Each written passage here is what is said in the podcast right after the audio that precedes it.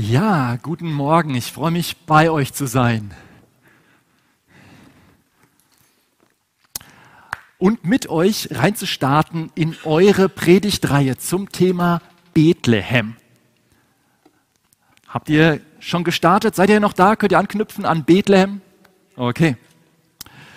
Und ich finde coolerweise, in keinem anderen Adventstext kommt Bethlehem so zentral vor wie in unserem heute, in Matthäus 2.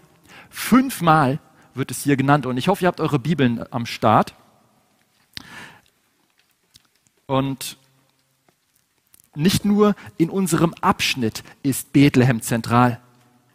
Bitte checkt mal mit mir, ob das Thema heute ein bisschen dick abgebissen ist oder genau richtig passt. Das Thema heute heißt Bethlehem, Zentrum der Weltgeschichte. Ich lese Matthäus 2, die ersten zwölf Verse. Jesus wurde in Bethlehem in Judäa geboren. Zu dieser Zeit war Herodes König. Da kamen Sterndeuter aus dem Osten nach Jerusalem. Sie fragten, wo ist der neugeborene König der Juden? Denn wir haben seinen Stern im Osten gesehen und sind gekommen, um ihn anzubeten. Als König Herodes das hörte, erschrak er und mit ihm alle in Jerusalem. Er rief zu sich alle führenden Priester und Schriftgelehrten des Volkes. Er fragte sie, wo soll der Christus geboren werden? Sie antworteten ihm, in Bethlehem in Judäa. Denn im Buch des Propheten steht, du Bethlehem im Land Juda, du bist keineswegs die unbedeutendste unter den Städten in Juda, denn aus dir wird der Herrscher kommen, der mein Volk Israel wie ein Hirte führen soll. Später rief Herodes die Sterndeuter heimlich zu sich. Er erkundigte sich bei ihnen genau nach der Zeit, wann der, Sterndeut der Stern erschienen war. Dann schickte er sie nach Bethlehem und sagte, geht und sucht überall nach dem Kind. Wenn ihr es findet, gebt mir Bescheid. Dann will auch ich kommen und es anbeten. Nachdem die Sterndeuter den König gehört hatten, machten sie sich auf den Weg. Derselbe Stern, der sie Osten, den sie im Osten gesehen hatten, ging vor ihnen her. Dann blieb er stehen, genau über der Stelle, wo das Kind war. Als sie den Stern sahen, waren sie außer sich vor Freude. Sie gingen in das Haus und sahen das Kind mit Maria seiner Mutter. Sie warfen sich vor ihm nieder und beteten es an. Dann holten sie ihre Schätze hervor und gaben ihm Geschenke, Gold, Weihrauch und Myrrhe. Gott befahl ihnen im Traum, geht nicht wieder zu Herodes. Deshalb kehrten sie auf einem anderen Weg in ihr Land zurück. Bethlehem Zentrum der Weltgeschichte. Jesus Christus, der Retter der Welt, ist in Bethlehem geboren. Klar ist das Zentrum der Weltgeschichte. Für uns logisch. Aber gehen wir mal gut 2000 Jahre zurück. Wie sieht es da aus? Entschuldigung, wenn ich das sage, aber Renningen steht im Verhältnis zu Stuttgart nicht viel besser da als Bethlehem im Verhältnis zu Jerusalem damals. Okay, eins muss ich zugunsten von Renningen sagen. In Bethlehem gab es damals keine lebendige FEG. Ich denke, ihr versteht den Punkt. Ich will euch nicht beleidigen, zumal Steinheim, wo ich Pastor bin, nicht mal halb so groß ist wie Renningen. Und Bethlehem war noch viel kleiner. Und dass Jesus nicht ein gewöhnliches Baby war, das wussten bis dahin gerade Maria und Josef. Trotzdem ist schon eine Gruppe wichtiger Leute unterwegs nach Bethlehem, dem Zentrum der Weltgeschichte, habe ich schon erwähnt. Und das begeistert mich. Genauso klasse ist natürlich, dass Engel den Hirten etwas äh, sagen von Jesus, dass sie die verachteten Hirten zu Jesus einladen und Gott damit deutlich macht, niemand ist zu dumm, niemand ist zu verachtet, niemand ist zu dreckig, um zu Jesus kommen zu können. Aber heute geht es um die Weisen Morgen, aus dem Morgenland. Wichtige, reiche, extrem gebildete Leute, die von weit weg kommen. Und damit zeigt uns Gott, mit Jesus kommt nicht nur etwas Großes in ein Dorf und dessen bescheidene Bevölkerung, sondern hier geschieht Weltgeschichte. Mit der Ge Geburt von Jesus bekommt die Weltgeschichte überhaupt erst Orientierung. Ist euch schon mal aufgefallen, dass wir unsere Weltgeschichte einteilen in zwei Teile? Vor Christus und nach Christus? Okay, stark. Und Durch Jesus wird so Bethlehem zum Zentrum der Weltgeschichte. Und ich meine, wir können das gar nicht genug würdigen, was es bedeutet. Aber überall, wo in der Geschichte etwas Großes passiert, da muss man gut gucken, dass man unterscheidet zwischen Fakten und Fabeln. Und in Bezug auf diese Weisen gibt es ziemlich viele Fabeln. Und wir, viele sprechen von den drei heiligen Königen Kaspar, Melchior und Balthasar. Und ich will euch nicht langweilen damit, aber nur, dass wir klar sehen, die Bibel sagt weder, dass es drei waren, noch, dass sie besonders heilig waren, noch, dass es Könige waren, noch ihre Namen. Dass es drei waren, darauf kommt man wahrscheinlich davon, weil drei Geschenke gebracht wurden. Aber es könnte ja auch eine größere Gruppe sich zusammengetan haben. Hier, lass uns das dem Kind bringen. Und wenn jemand behauptet, dass es drei waren, das ist Spekulatius. Und nichts gegen Weihnachtsgebäck. Aber auch in dieser Zeit wollen wir genau hinschauen, was Gottes Wort wirklich sagt und nicht zuerst auf unseren Appetit nach Tradition. Was uns gerade schmeckt. Und von Königen steht ja auch nichts, sondern von Magiern oder Weisen oder Sterndeutern. Und das griechische Wort Magoi, das hier steht, das kann diese drei Elemente alle haben. Bei manchen Magoi stand das Magier, Zauberer, mehr im Vordergrund. Bei anderen wohl eher die Bildung oder Weisheit. Und Sterndeuter passt sowieso. Denn damals hat man nicht zwischen Astronomie und Astrologie unterschieden. Also zwischen der Wissenschaft der Gestirne und der Pseudowissenschaft Astrologie. Diese Leute, die haben Könige beraten, waren aber keine Könige. Okay, wenn die Leute Sterndeuter waren, stellt sich natürlich die Frage, haben die Sterne in der Zeit irgendwas Besonderes gezeigt? Und interessanterweise hatte meine Frau für letzten Freitag einen Familienausflug nach Laubheim ins Planetarium geplant. Da waren wir also als Family, ein paar grinsen, ein paar kennen das scheinbar, das ist schön. Dort gibt es so eine moderne multimediale Vorstellung über die Sterne und auch ganz speziell über diesen Stern von Bethlehem. Und mich hat dabei, haben dabei zwei Dinge begeistert. Einmal, dass an diesem Ort der Wissenschaft der biblische Text absolut ernst genommen wird. Und das Zweite, dass Astrologie ausdrücklich als Irrlehre bezeichnet wurde. Diese Pseudowissenschaft. Und dann hat mich fasziniert, was für ein seltenes Stern, Sternenspektakel um die Zeit, wo Jesus geboren wurde, äh, stattgefunden hat. Und weil Astrologie, also das Zusammenbringen von astronomischen Ereignissen, von dem, was die Sterne so machen, und den Ereignissen hier auf unserer Welt, weil das grundsätzlich falsch ist, sollten das natürlich wir auch nicht nutzen, um zu versuchen, davon irgendwas auf unsere Zeit zu übertragen, unser Leben unsere Zukunft herauszufinden, zum Beispiel durch Horoskope. Ausdrücklich nein. Aber so wie Gott zu Biliam durch einen Esel gesprochen hat, halte ich es auch für möglich, dass Gott zu den Sterndeutern die, durch die Sterne ihnen eine Idee gegeben hat, was er vielleicht sagen will. Und hoffentlich, ohne mich hier groß zu verlieren, im Jahr 7 vor Christus und in dem in dem Jahr ungefähr, wo man die Geburt von Jesus annimmt, da gab es eine sogenannte große Konjunktion. Genau genommen eine größte Konjunktion. Das hätte ich nochmal anmachen sollen. Ja. Das ist, wenn Jupiter und Saturn sich ganz nahe kommen. Und das, die große Konjunktion, das passiert ungefähr alle 20 Jahre. Aber bei der größten Konjunktion, da kommen sich Saturn und Jupiter innerhalb ungefähr eines Jahres dreimal sehr nah und das passiert extrem selten. Das nächste Mal im Jahr 2238. Also ihr könnt mir dann berichten, wenn ihr es gesehen habt. Und in den alten Kulturen stand der Saturn oft für das Volk Israel. Wenn also was Besonderes mit dem Saturn passierte, rechnete man damit, dass wohl in Israel was Besonderes passierte. Und Jupiter war der Königsstern. Also wenn sich der Königsstern und der Stern der, des Volkes Israel nahe kamen, dann konnte man auf die Idee kommen, mit einem König der Juden ist irgendwas. Und diese größte Konjunktion war in dem Jahr im Tierkreiszeichen des Fisches. Und sorry nochmal, ich will das nochmal klar sagen, ich mache hier keine Werbung für gefährliche Astrologie. Nein, ich mache nur Werbung für einen, den großen Gott, der selbst aus Mist noch Kompost machen kann, der daraus was Gutes wachsen lassen kann.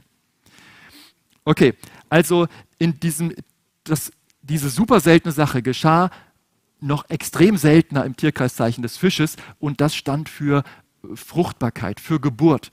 Das heißt, diese Sternedeuter, die konnten nach ihrer Logik auf die Idee kommen, okay, bei den Juden muss ein Baby, ein König geboren worden sein. Und deswegen gehen wir dahin. Und hatten sie das eine Jahr Zeit, in der diese Zusammentreffen dreimal kam. Ich finde, das ist irgendwie eine ganz, ganz logische, coole Sache. Und das würde auch erklären, wieso nicht massenweise Schaulustige durch diesen Stern zum Stall kommen, weil das nur diejenigen checken, die auch eben diese, diesen Blick für die Sterne haben. Sonst hätte man damit rechnen müssen, dass da massenweise Leute zum Stall kommen. Aber fand es auch schön, die haben auch gesagt, ehrlich gesagt, das ist eine Theorie, muss man auch nicht äh, annehmen. Gut. Und wisst ihr übrigens was? Ich bin heute Morgen auch dem großen Stern gefolgt. Ich bin auf Stuttgart zugefahren. Ganz in der Nähe vom großen Stern. Aber ich wollte ja nach Bethlehem, äh, nach Renningen und bin in der Benzstraße gelandet. Okay. Zurück zum Bibeltext. In Vers 2 sagen also die Sterndeuter, wo ist der neugeborene König der Juden? Denn wir haben seinen Stern im Osten gesehen und sind gekommen, um ihn anzubeten. Dabei kommt aber nicht bei allen Weihnachtsstimmung auf, Vers 3. Als König Herodes das hörte, erschrak er und mit ihm alle in Jerusalem. Kennt ihr das? Dass eine Person die Stimmung auf einer Party umschmeißen kann? Oder in der Nachbarschaft? Oder in der Gemeinde? Und der Herodes, der war darin richtig gut. Der war der Meister.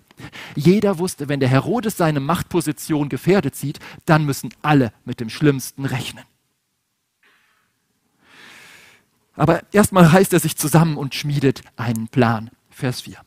Er rief zu sich alle führenden Priester und Schriftgelehrten des Volkes und fragte, wo soll der Christus geboren werden?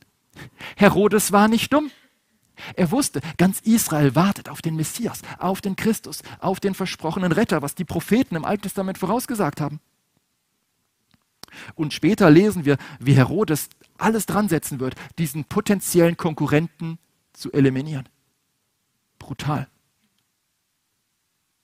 Stopp. Äh, lass uns mal wieder zurückkommen. Zu uns hier. Zu uns nach Renning. 17.12.2023. Wie siehst du Jesus? Siehst du Jesus, so wie Herodes, als Konkurrenten? Als Gefahr für dein ruhiges Leben? Gefahr für das, was du meinst in der Hand zu haben? Vielleicht verachten wir Herodes für seinen Starrsinn. Aber bist du bereit, bin ich bereit, meinen Posten freizumachen für Jesus? Wo sagst du, ich bin mein eigener König, ich bin mein eigener Boss? Weißt du, dass es erst Weihnachten in deinem Leben wird, wenn du vor Jesus auf die Knie gehst und ihm die Herrschaft überlässt? Vielleicht geht es bei dir auch darum, ihm deine Sorgen abzugeben, loszulassen. Oder es geht darum, dass du den Wunsch loslässt, alles kontrollieren zu müssen. Hey, der Herodes, der war reich, der war mächtig. Aber er war unglücklich und im Herzen arm. Leute, Advent heißt, wir haben die Wahl. Bethlehem ist das Zentrum der Weltgeschichte und Bethlehem kann für dich und mich zum Dreh- und Angelpunkt unserer Lebensgeschichte werden. Okay, du musst nicht nach Bethlehem gehen. Ich war mal an Weihnachten, Heiligabend in Bethlehem, bin von Jerusalem nach Bethlehem gewandert. Und da habe ich den Abend in der Geburtsgrotte und Ge Geburtskirche verbracht.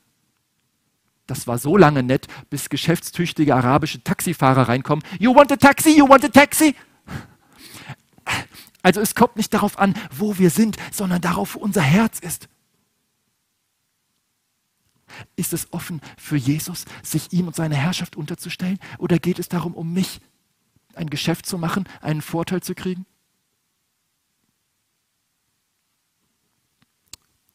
Oder lassen wir Jesus unseren Herrn und Gott sein?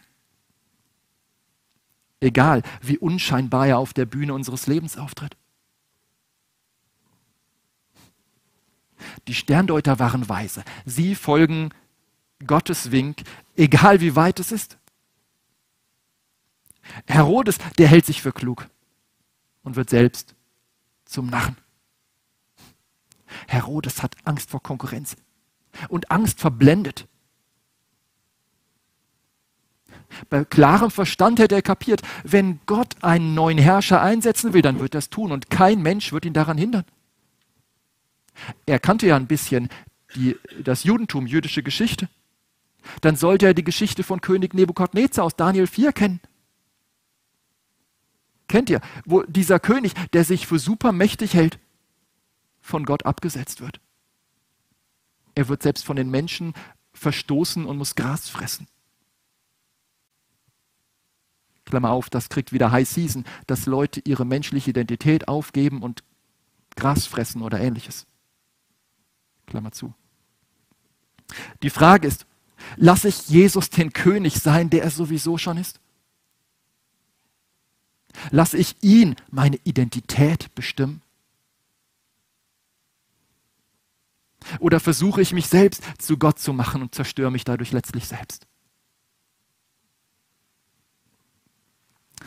Okay, Herodes ist nicht dumm. Wie gesagt, er weiß, dass Israel auf den Messias wartet. Aber er ist nicht bibelfest genug, um die Puzzleteile selber zusammenzukriegen. Also fragt er seine ganzen Schriftgelehrten. Und die erklären ihm, Vers 5, in Bethlehem in Judäa, denn im Buch, ist, da soll der Christus geboren werden, denn im Buch des Propheten steht, du Bethlehem Land Juda, bist keineswegs die unbedeutendste unter den Städten in Juda. Denn aus dir wird der Herrscher kommen, der mein Volk Israel wie ein Hirte führen soll. Wow, wieder mal dieses Bild vom Hirten. Gibt es noch jemanden, der das liebt außer mir? Ich liebe das. Jesus ist der gute Hirte, der sich um seine Schafe kümmert. Er will das Wohl seiner Schafe, nicht die Wolle. Herodes ist das direkte Gegenteil. Der ist ein wahnsinniges Monster. Erst hat er seine Frau umgebracht, dann haufenweise Kinder hingeschlachtet. Besessen von der Angst, seine Macht zu verlieren. Und wenn jetzt die Sterndeuter kommen und sagen, ein neuer König der Juden ist geboren, dann kann er es nicht ertragen. Das ist doch mein Regierungsbezirk. Das kann ich nicht dulden. Allerdings ist er gar kein Nachkomme Davids. Er ist ein Edomiter von den Nachkommen von Esau. Und dabei soll doch immer ein Nachkomme Davids in Israel auf dem Thron sitzen. Also er hat eigentlich gar kein Recht, in Israel zu herrschen. Davon will der natürlich nichts wissen. Er kundigt sich bei den Sterndeutern also genau, wo diese und bei seinen Gelehrten, wo dieser König geboren sein soll.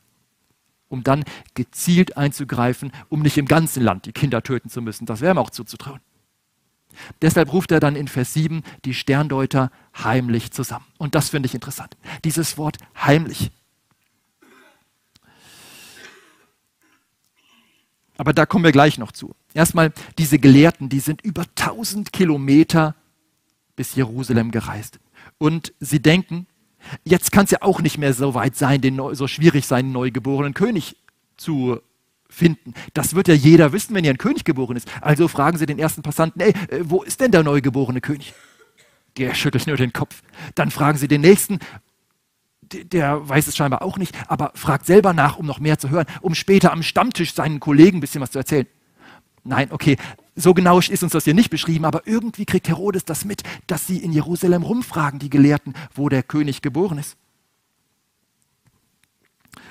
Und dann meint er, was? Ist im Schock. Ein neuer König, wie kann das sein? Und jetzt kennen wir Herodes schon etwas, um das richtig zu verstehen. Also ruft er die Sterndeuter heimlich zu sich. Vers 7. Und jetzt heimlich. Wie gesagt, interessant. Dieses griechische Wort für heimlich, das kommt im Matthäusevangelium nur noch ein einziges weiteres Mal vor. Und zwar ein Kapitel weiter vorher. Als Josef, der Verlobte von Maria, sie heimlich verlassen will. Er wollte Maria nicht öffentlich zur Schau stellen. Josef verlässt, will, plant, seine Maria heimlich zu verlassen, weil er ein gerechter Mann ist. Spannend, oder? In zwei direkt aufeinanderfolgenden Abschnitten machen zweimal Männer etwas heimlich. Der eine, weil er gerecht ist. Und dann kommt Herodes. Er zieht eine heimliche Aktion ab, weil er böse ist. Herodes ruft die Sterndeuter heimlich zu sich, um herauszufinden, wann der Stern aufgetaucht ist. Okay, was spielt das für eine Rolle? Klar, der Stern führt sie nach Israel, weil sie meinen, Jerusalem äh, ist die Hauptstadt. Gehen sie dann in Jerusalem, suchen den neuen König. Und das nicht ohne Grund, denn seit Salomo waren die Könige immer in Jerusalem geboren worden. Also logisch, was sie machen. Okay, und Herodes will also wissen, wann, wo, wie genau dieser Stern. Und später in Vers 16 lesen wir, dass er alles dran setzt, diesen neugeborenen König zu töten. Alle Kinder von 0 bis 2 in Bethlehem und Umgebung lässt er töten. Und so wissen wir als Bibelleser heute, dass in Vers 8 Herodes knallhart lügt, wenn er sagt, schickte sie nach Bethlehem und sagte, geht und sucht überall nach dem Kind. Wenn ihr es findet, gebt mir Bescheid, dann will auch ich kommen und es anbeten. Und wer Herodes aus der römischen Geschichte kennt oder wer Herodes aus der Bibel kennt, weiß, dem Typ kann man nicht trauen. Er war schon vorher ein brutaler Taktiker. Also wickelt er die Weisen um den Finger und tut so, als hätte er dasselbe Interesse wie sie. Achtung, wenn dich jemand übers Ohr hauen will und so tut, als hätte er dasselbe Interesse wie du, dann besser aufgepasst. Herodes sieht sie mit den Geschenken kommen. Er hört, sie wollen diesen neuen König anbeten. Also tut er so, als wäre er in ihrem Team, als wollte er da mitmachen. So kann er am besten, um ohne Verdacht zu schöpfen, ohne dass sie Verdacht schöpfen, Informationen von ihnen kriegen. Ich will ihn auch anbeten, besorgt mir die Adresse. Herodes gibt sich nicht zufrieden mit dem Ort und der Straße, der will die genauen GPS-Koordinaten haben.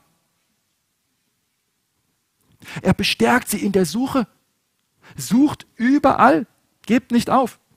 Wörtlich, forscht genau nach dem Kind. Vers 8. Und wenn ihr es findet, gebt mir Bescheid. Er rechnet also damit, sie kommen zurück und sagen ihm Bescheid.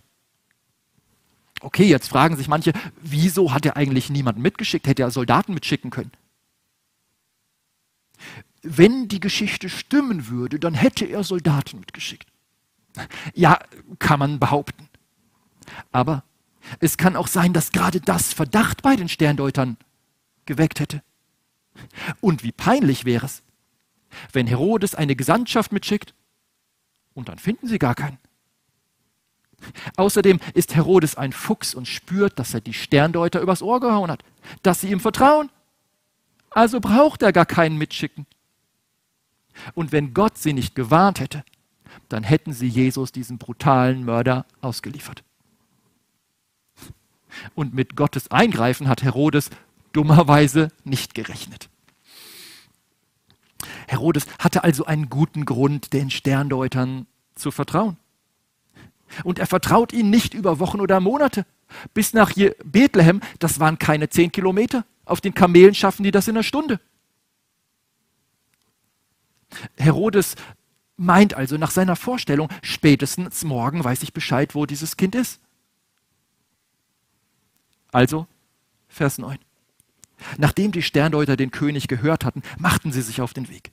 Derselbe Stern, den sie im Osten gesehen hatten, ging vor ihnen her. Dann blieb er stehen, genau über der Stelle, wo das Kind war. Wow! Anders als in Jerusalem brauchen sie hier nicht mehr von Tür zu Tür gehen. Hallo, weißt du irgendwas, wo der neugeborene König ist? Nein, das ist nicht nötig. Der Stern führt sie genau bis dahin, wo Jesus ist. Und ich meine, das kann man astronomisch mit Sicherheit nicht erklären. Hier lässt offensichtlich Gott ihnen ein übernatürliches Licht aufgehen.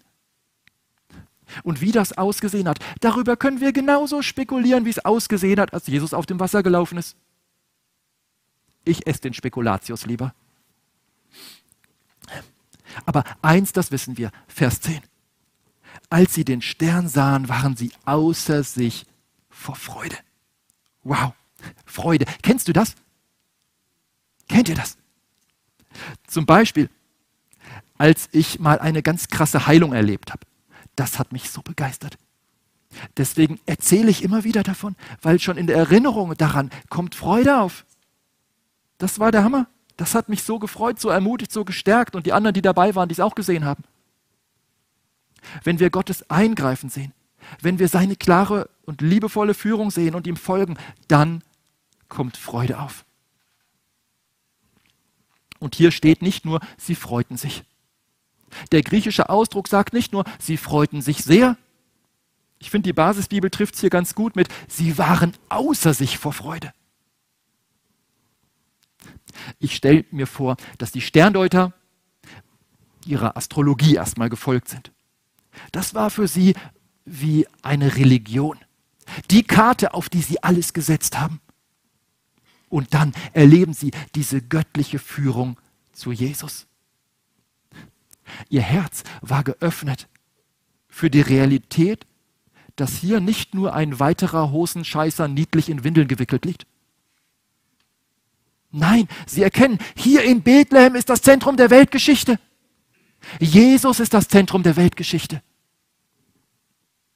Und sie sagen, von heute ab leben wir nicht mehr für alle möglichen toten Götzen wie Saturn, Jupiter und so weiter, wie wir sie alle nennen.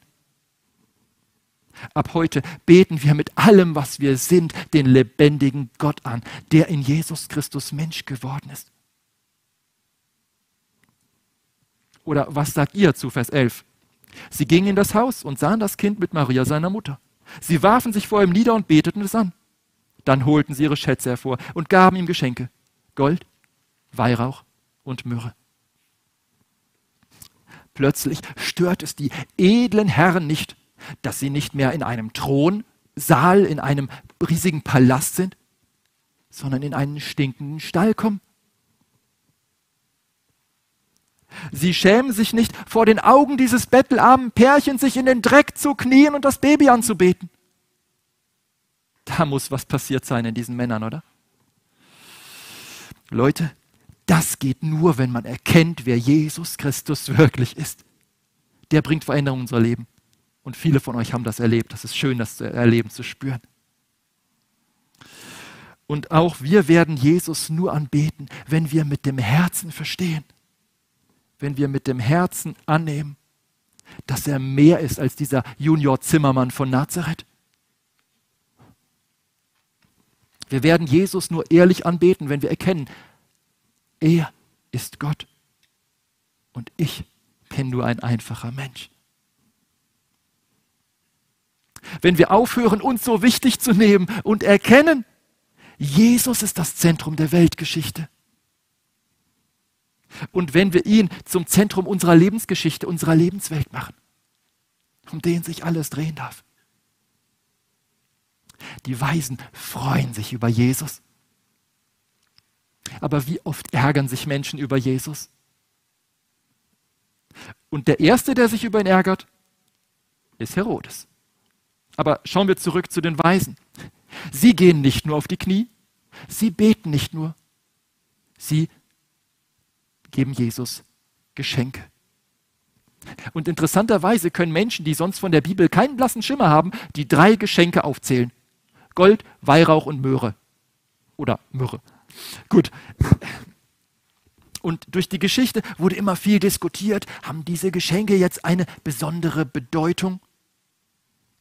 Auch hier gibt es einen Haufen Spekulatius. Aber wo sich alle einig sind, ist erstens, dieses Geschenk oder diese Geschenke waren extrem wertvoll. Und zweitens, das waren Geschenke, die man einem König gegeben hat, die würdig waren, Königsgeschenke zu werden. Die zwei Dinge sollten wir auf dem Schirm haben. Es waren sehr wertvolle Geschenke und es waren richtige Königsgeschenke. Manche meinen jetzt, Gold steht für die Königswürde, Weihrauch für seine Gottheit und Myrrhe für sein bevorstehendes Leiden. Kann sein, steht nicht drin. Eine interessante Verbindung, finde ich, könnte auch 1. Könige 10 sein. Denn dort wird auch ein König besucht, und zwar von der Königin von Saba. Und auch sie bringt Geschenke mit. Da heißt es in Vers 1, Salomos Ruhm machte dem Namen, den Namen des Herrn bekannt.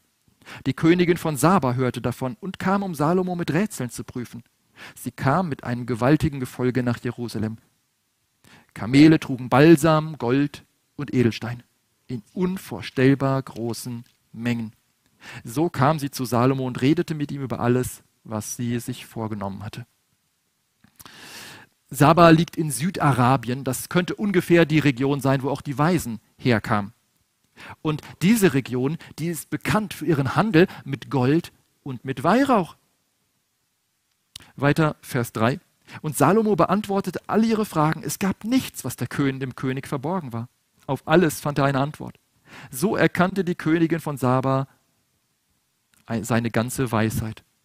Auch der Palast, den Salomo gebaut hatte, beeindruckte die Königin von Saba. Dazu kamen noch die Speisen an seiner Tafel, die Rangordnung seiner Beamten, das vornehme Auftreten seiner Diener und ihre Kleidung, seine Trinkgefäße und seine Opfergaben, die er im Haus des Herrn darbrachte. Das alles sah sie und es verschlug ihr den Atem. Hast du das schon mal erlebt, dass dir irgendwas den Atem verschlägt? Am besten, wenn es was Positives ist.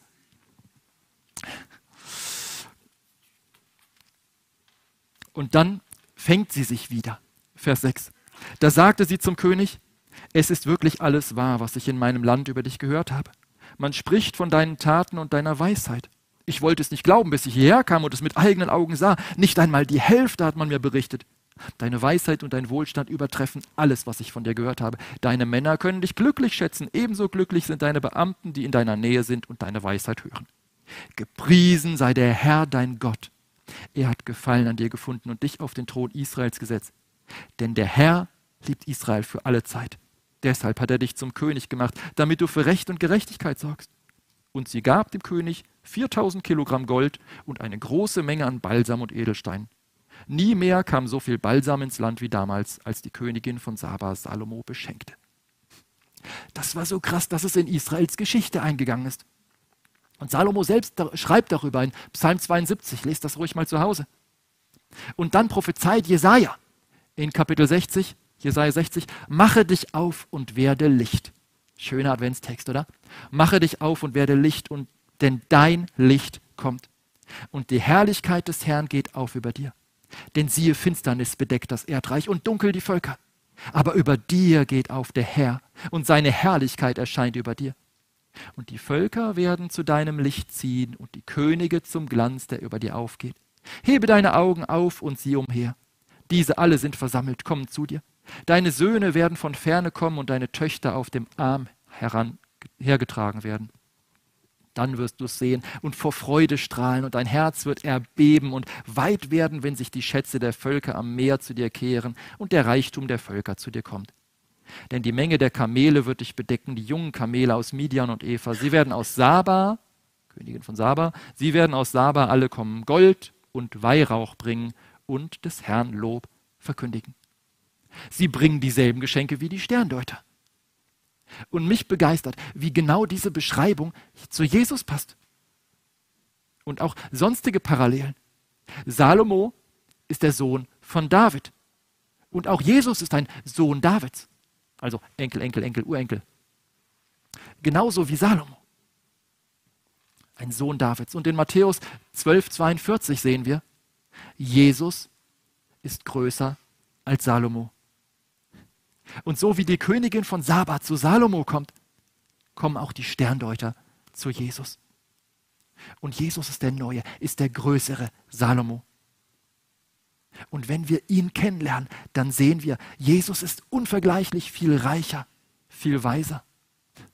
Und schon Salomo beschenkt die Königin von Saba viel reicher als das, was sie mitbringt. Aber Jesus ist noch viel großzügiger. Was für eine Chance, ihn gerade in dieser Adventszeit, in dieser Weihnachtszeit kennenzulernen oder noch besser kennenzulernen. Und wenn wir Jesus kennenlernen, dann sehen wir, er ist alles, was wir brauchen. Ja, mehr als wir uns jemals erträumen könnten. Die Frage ist doch, wie kommst du zu Jesus? Oder erstmal vielleicht, kommst du zu Jesus? Und wenn ja, wie kommst du zu Jesus? Was schenkst du ihm? Was legst du vor ihm ab? Kommst du wie Herodes oder kommst du wie die Weisen? Kämpfst du gegen ihn wie Herodes? Oder gehst du vor ihm auf die Knie und betest ihn an? Mit den Sterndeutern hat sich Jesaja 60 angefangen zu erfüllen oder ja, sie beten den Herrn Jesus an. Und das zu einem Zeitpunkt, als er noch nicht für die Schuld der Welt gestorben war, als er noch nicht auferstanden ist, als er noch ein, ein Baby war.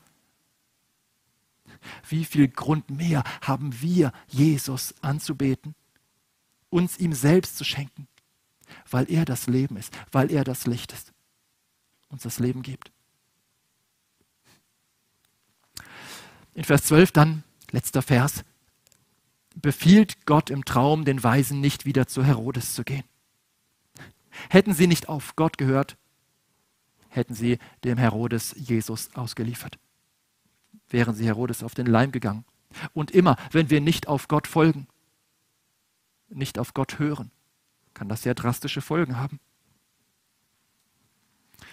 Stell dir vor, Herodes hätte von den Sterndeutern erfahren, wo Jesus ist.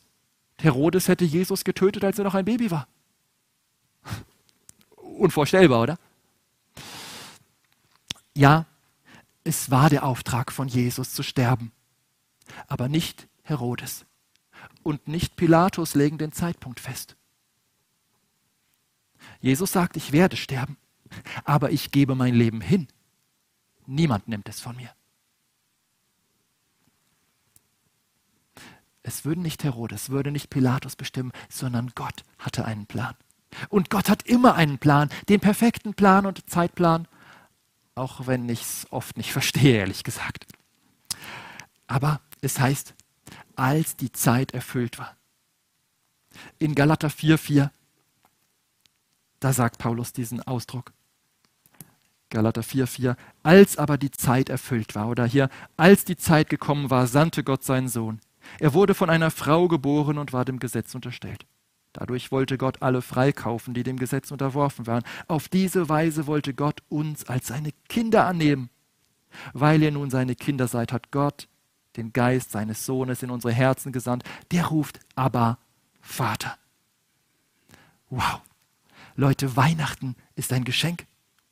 Wir dürfen erkennen, wer Jesus ist, wer Gott ist. Wir dürfen Jesus, Gottes Geschenk für uns annehmen und Teil der Familie Gottes werden. Und dann dürfen wir mit allergrößter Freude sagen, aber Papa, himmlischer Vater. Wir dürfen Jesus anbeten als unseren Herrn und Retter, als Zentrum der Weltgeschichte und als Zentrum unseres persönlichen Lebens und unserer Gemeinden. Und egal, welche Leute uns, welche Leuchte uns vielleicht auf Jesus hinweist, hinweist, es darf uns gehen wie den Weisen in Vers 10. Sie waren außer sich vor Freude. Lasst uns nicht sein wie Herodes, der meinte, dass er das Zentrum der Weltgeschichte wäre, sondern lasst uns wie die Weisen vor Jesus auf die Knie gehen oder meinetwegen respektvoll aufstehen und ihn anbeten.